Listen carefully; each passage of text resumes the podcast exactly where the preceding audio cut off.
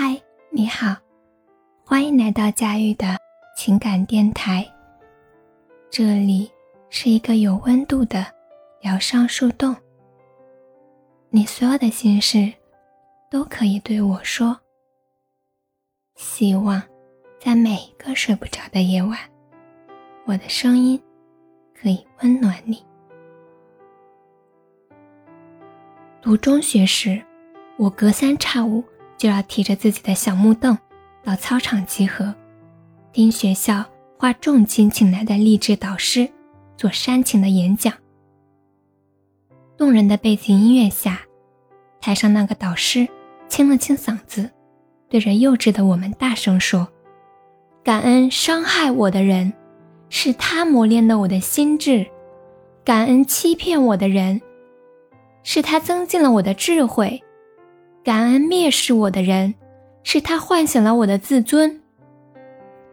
这段话讲完，台下就响起了热烈的掌声。那个时候，我就一直都想不太明白，为什么大人们总要我们学会感谢那些伤害过我的人，没有得到他们的道歉，反倒要说谢谢。大学有次演讲，我又听到了。伤害你是为了让你更坚强，打击你是为了让你更进步。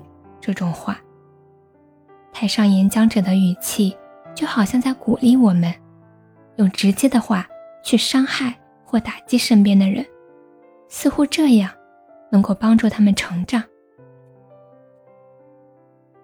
不论我现在过得是好是坏，当年的那些伤害，仍然是像一把刀一样。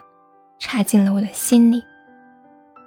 无论你因为这个伤害变得强大，还是从此一蹶不振，这个记忆里的伤口，仍是它存在的证据。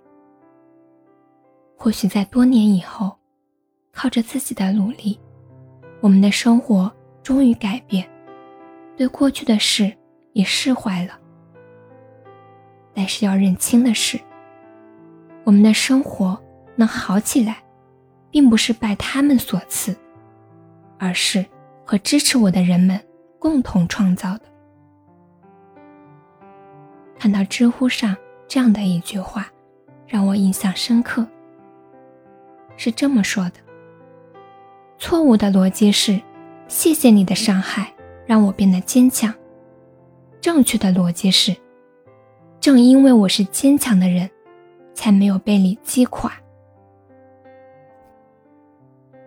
订阅关注不迷路。如果喜欢我的声音，欢迎转发或留言。每晚我都会在这里陪着你。晚安。